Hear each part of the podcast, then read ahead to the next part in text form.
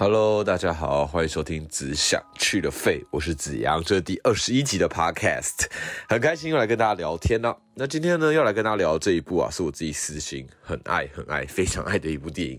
当然，我我我每个礼拜聊的作品，至少八九成都是我自己蛮爱的、蛮喜欢的，除了那种我可能刚好看完，然后。或许没有很爱，但刚好有心得可以分享的，像是这个《回路追杀令》那一集嘛。不然大部分十之八九一定是我对这个作品有爱，我自己有喜欢。不然我自己聊起来觉得很累很吃力嘛。所以大家如果前面几集啊推荐那几部，如果你没有看过，有机会有时间的话，真可以找来看看。然后看完之后听听我聊这几部电影，感觉不是蛮棒的吗？对不对？有人陪你聊电影的感觉，我陪你聊电影。就不孤单了嘛，对不对？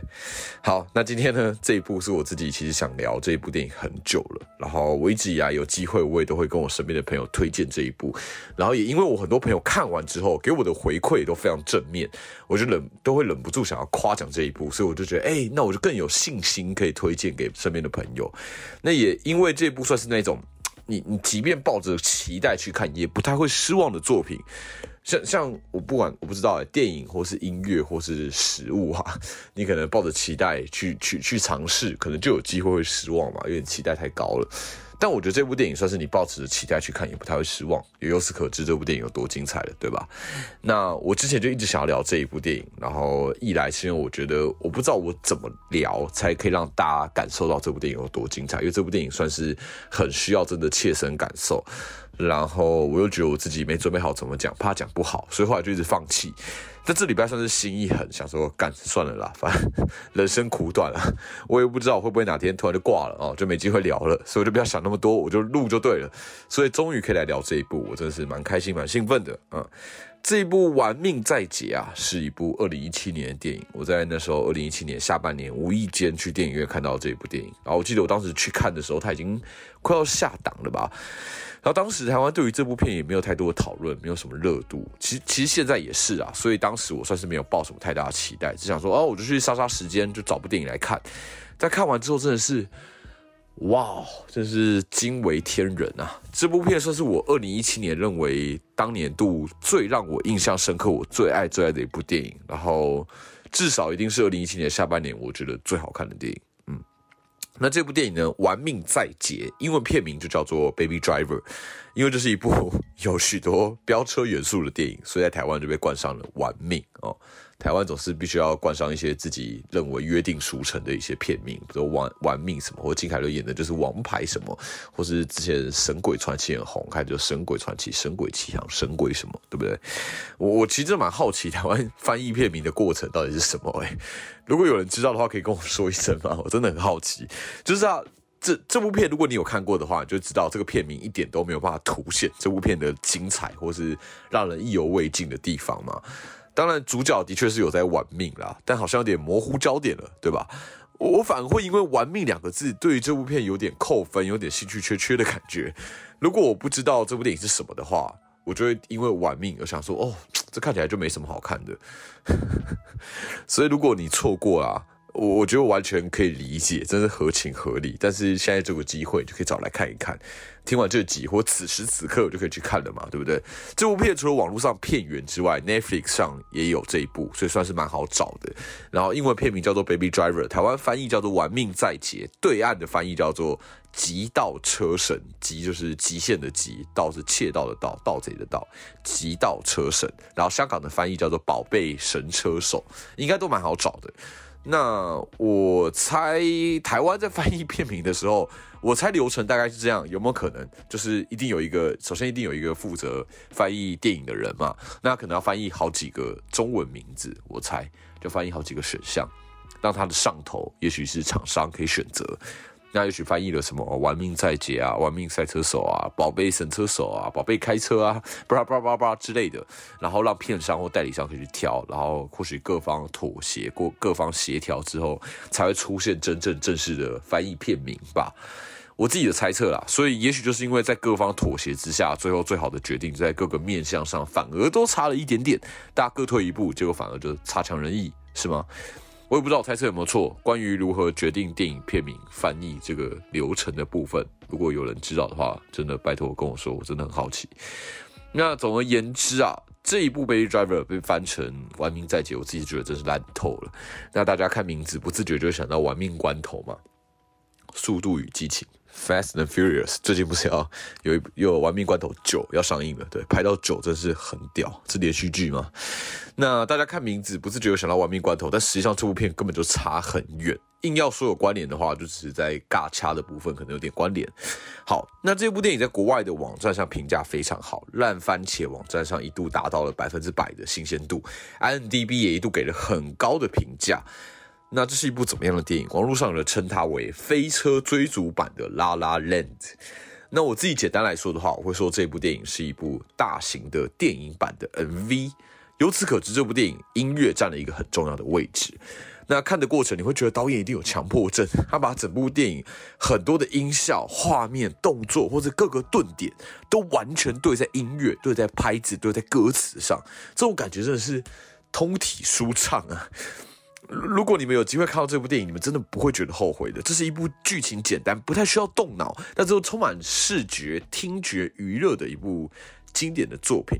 导演在整部电影里面埋了很多很多的小巧思，在很多很多的小细节都会有让你会心一笑的点。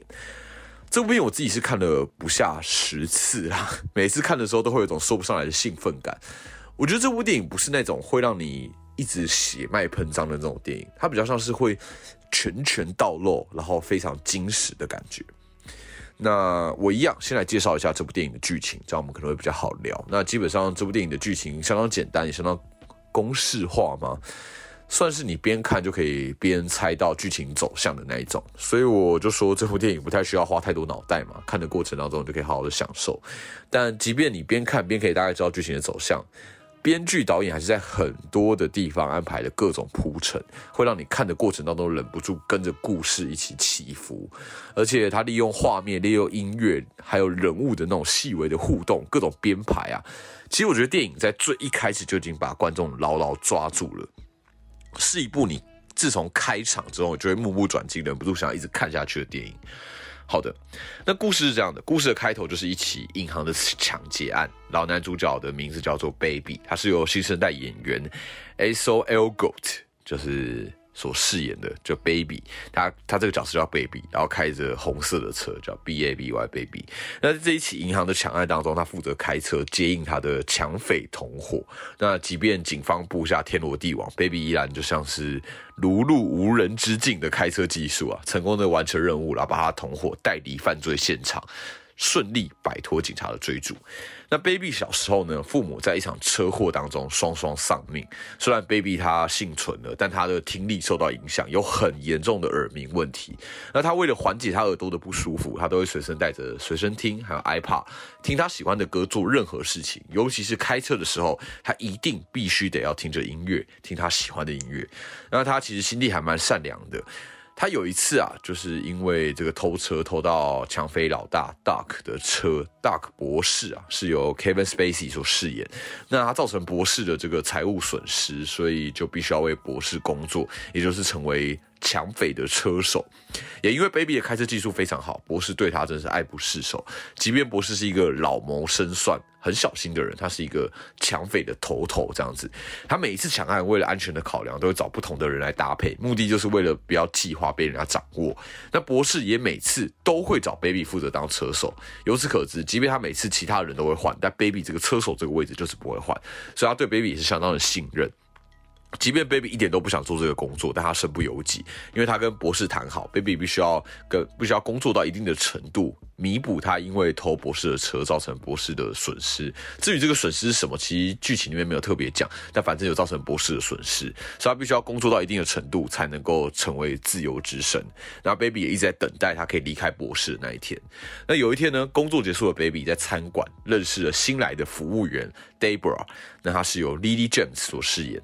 那两两个人算是一见钟情啊，很快就陷入了热恋，这也加速了 Baby 想要离开博士的念头。他希望自己可以找到一份正常的工作，过正常的生活，谈一个正常恋爱这样子。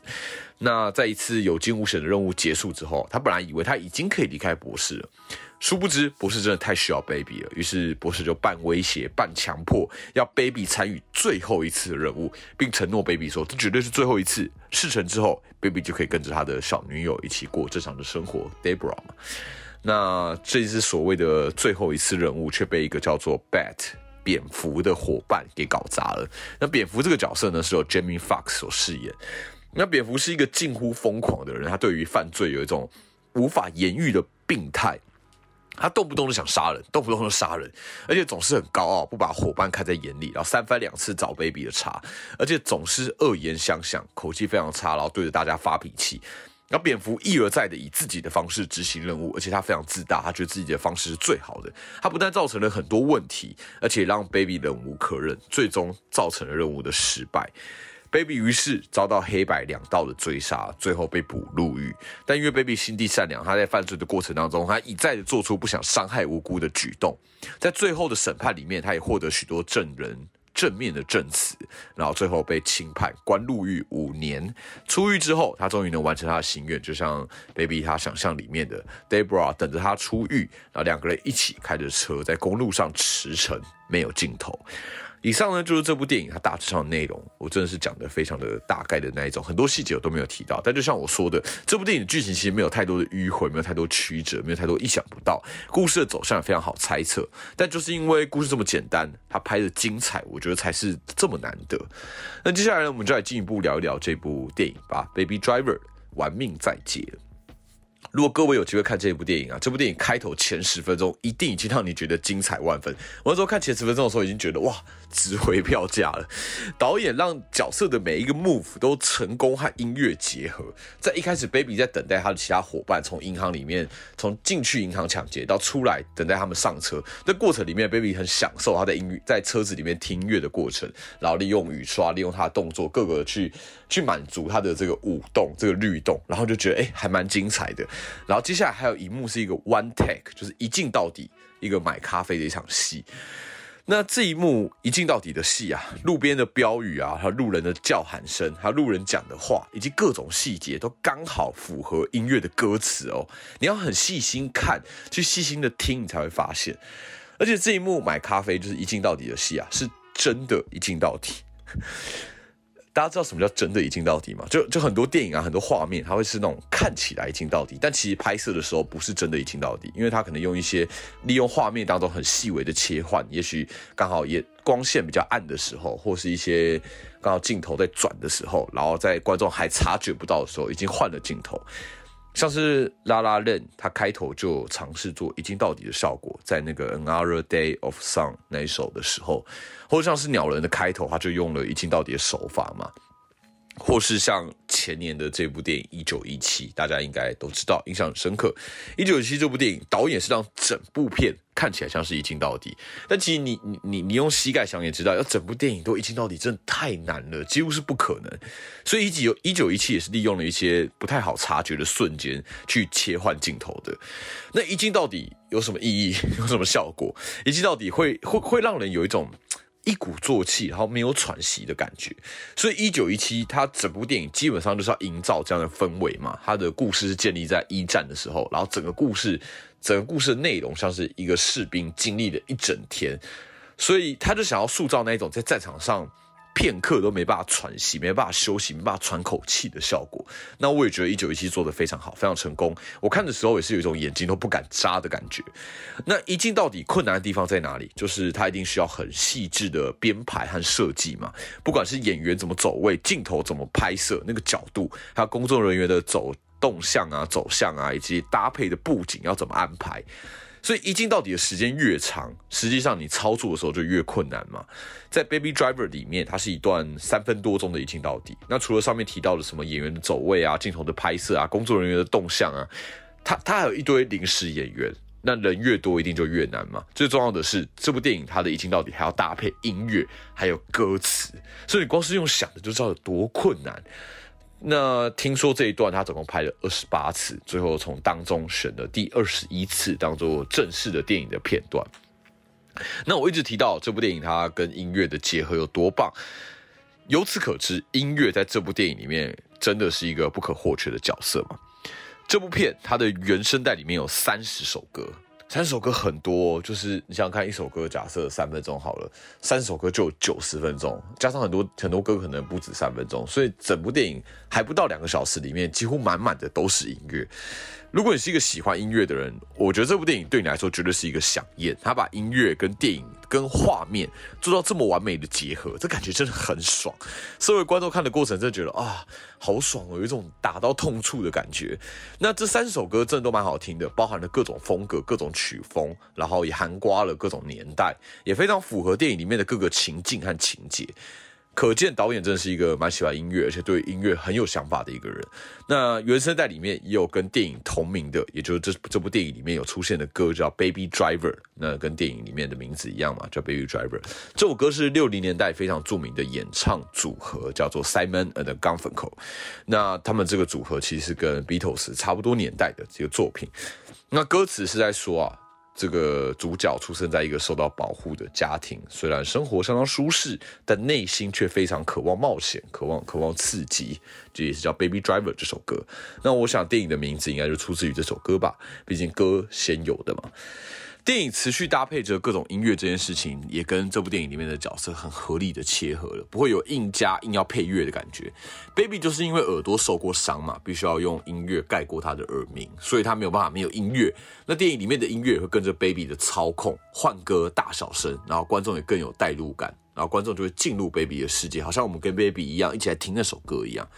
那除此之外啊，导演也很会用画面来说故事。他很常在没有台词的片段，利用角色的站位，利用镜头的切换，利用各种戏剧的动作，就让整个画面充满趣味，然后好像看到角色之间的关系，即便没有台词。这部《Baby Driver》的导演是 Edgar Wright。那 Edgar Wright，大家不用紧张，我跟你们一样没有很熟他，但我查一些资料，我看得出来他是一个个人风格非常鲜明的导演。他过往的作品包括《活人生吃》，那这个“生”是两个出生的生，生日的“生”凑在一起变成一个“生”，不知道大家知不知道这个字？《活人生吃》，然后《最后末日》，然后“醉”是喝醉的“醉”，以及《超级警探》，然后“急”是棘手的“棘”。那这三部合称《血腥冰淇淋三部曲》。那我三部都没有看过，但我单看片名就觉得应该是一个非常黑色幽默、讽刺的喜剧电影。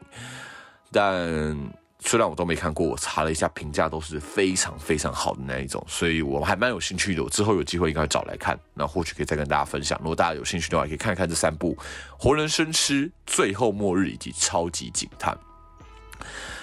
那 Edgar Wright 他比较著名的部分是他本来是漫威找来当蚁人的编剧以及导演，甚至当时其实都完成的差不多了，但因为他的风格啊实在太鲜明，然后他很有自己的想法，然后漫威对于自己的作品要求特别多，限制也特别多，所以双方就各种谈不拢，最后就破局了。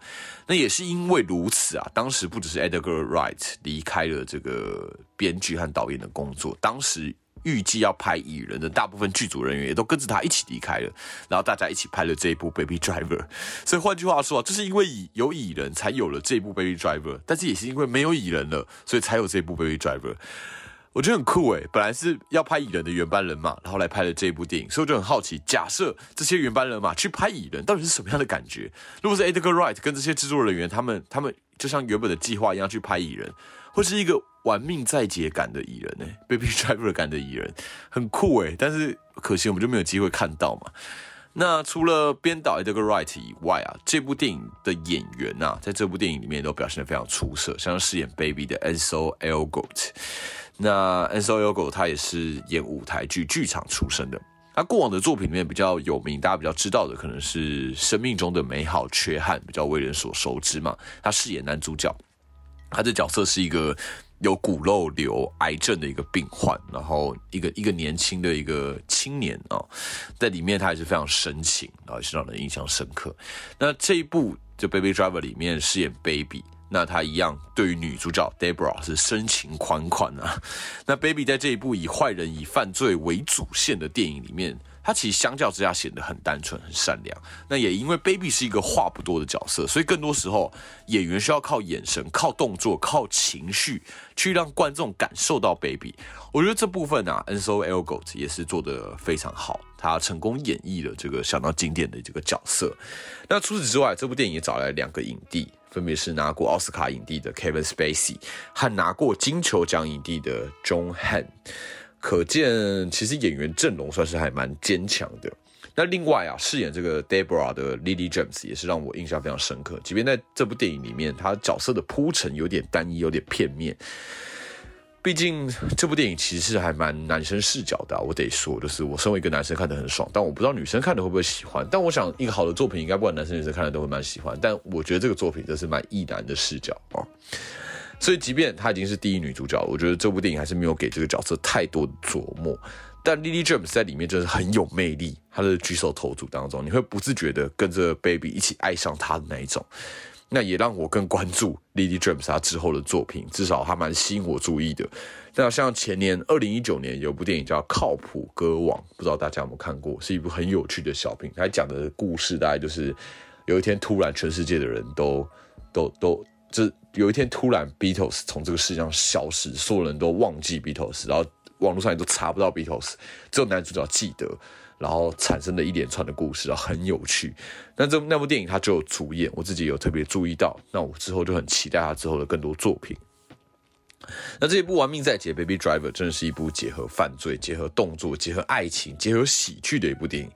有时候我真的很喜欢这种导演自以为浪漫的感觉的电影，可能有一些刻意浪漫的拍子或刻意耍帅的时刻，但这种创作者自己很享受、很 很开心的时候，身为观众也会觉得超爽的。